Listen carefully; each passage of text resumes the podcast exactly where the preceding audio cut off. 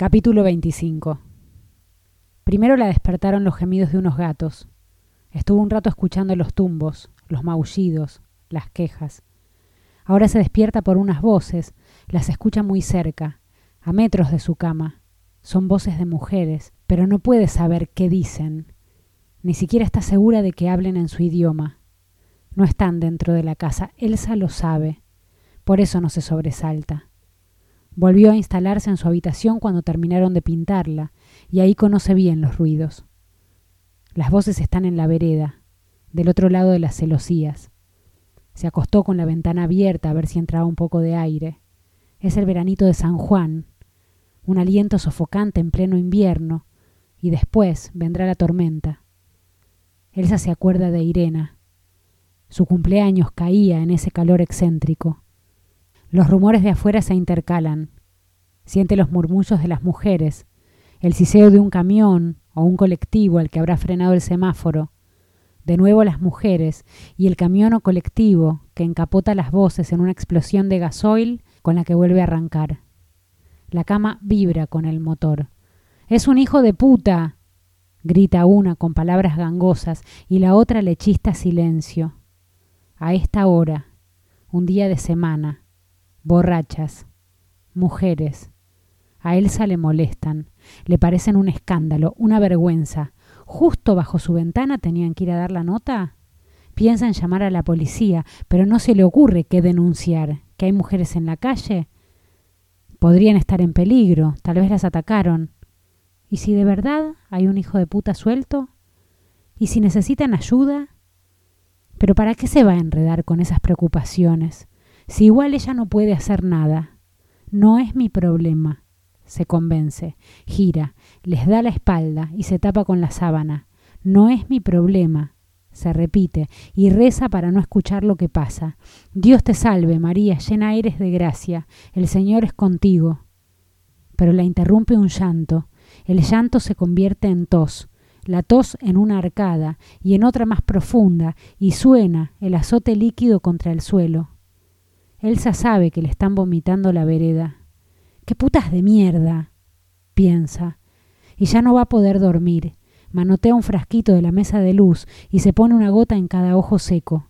Pestañea y al fin mira. Todavía está oscuro. No amaneció. La hora intermitente en el despertador de Horacio marca las cinco y treinta y siete.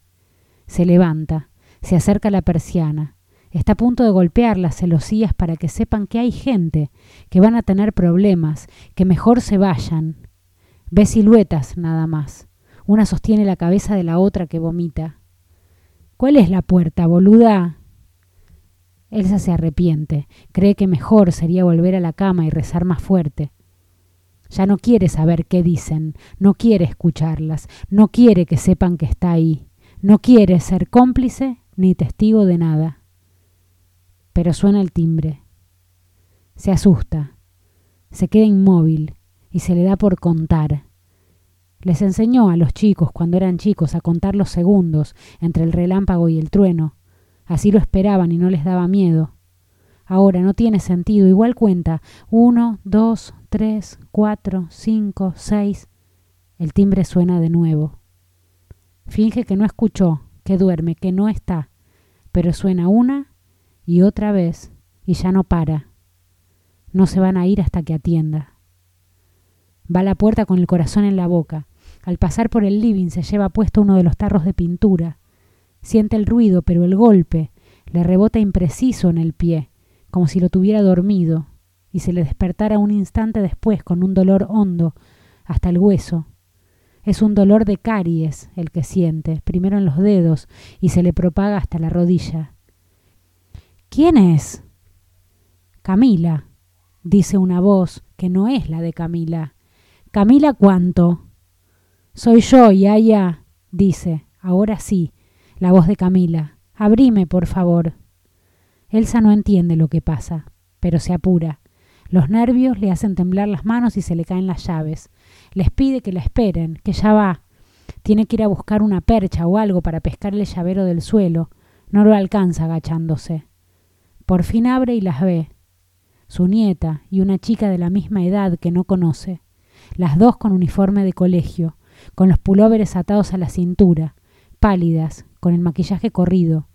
La desconocida está bien, pero su nieta tiene la remera sucia de vómito, está apoyada contra la pared y no puede mantener la mirada firme. Se le van los ojos. ¿Qué te hicieron, nena? le pregunta. Le corre el pelo de la cara y le limpia la boca con el dorso de la mano. Camila llora y pide perdón. Ya no son, para Elsa, las putas que eran hace un rato. Son dos nenas vestidas de colegio que la necesitan. Abraza a Camila para contenerle el llanto, y la chica llora más fuerte y se entrega al abrazo. Se desploma con todo su peso. ¡Ayúdame! le pide Elsa a la otra que rápida agarra a Camila antes de que se vayan al suelo. ¿Y vos quién sos? Camila. Ella es Camila, sí. ¿Y vos? Soy Camila también, señora.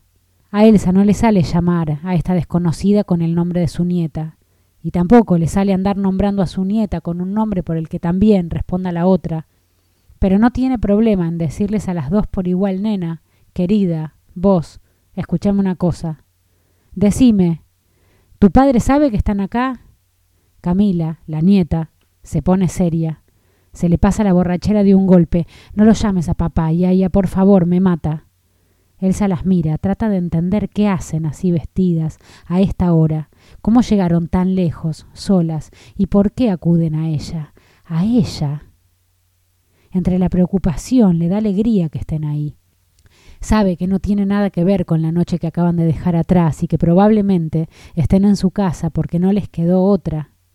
Pero de todos modos, Cree que va a poder ayudar en algo y dejarle un recuerdo a Camila, una huella.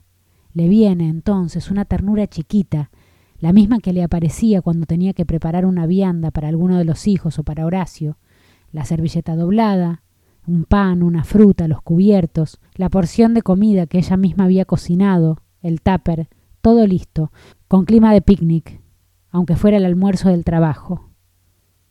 Las chicas entran a oscuras y también se llevan puestos los bultos de los pintores que están regados por toda la casa. Elsa piensa que tendría que decirle a Midia que acomode, o los obliga a los Medina a ordenar. Midia. No. Si llega y las ve, están en problemas. Les da ropa limpia. Les dice que se acuesten en su cama. Total, ella no va a dormir. Les pregunta a qué hora tienen que estar de vuelta en sus casas. Camila, la otra, ayuda a Camila, la nieta, a desvestirse y acostarse.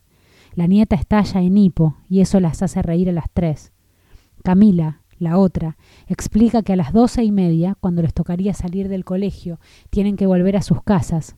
Supuestamente cada una se había quedado a dormir en la casa de la otra, cuando en realidad se fueron a encontrar con unos chicos de acá, del oeste, que conocieron en Bariloche y se les hizo tarde. Las cosas salieron mal y ya no tenían a dónde volver, Descansen un poco, dice Elsa, que no logra seguir el hilo de las confesiones y las mentiras, pero las acepta todas. Apaga el velador de la mesita de luz y Camila, la nieta, todavía con la lengua anestesiada, dice que hay olor feo. Debe ser la pintura fresca, excusa Elsa, pero no. Camila insiste, que es feo, muy feo, horrible, que es olor a muerto.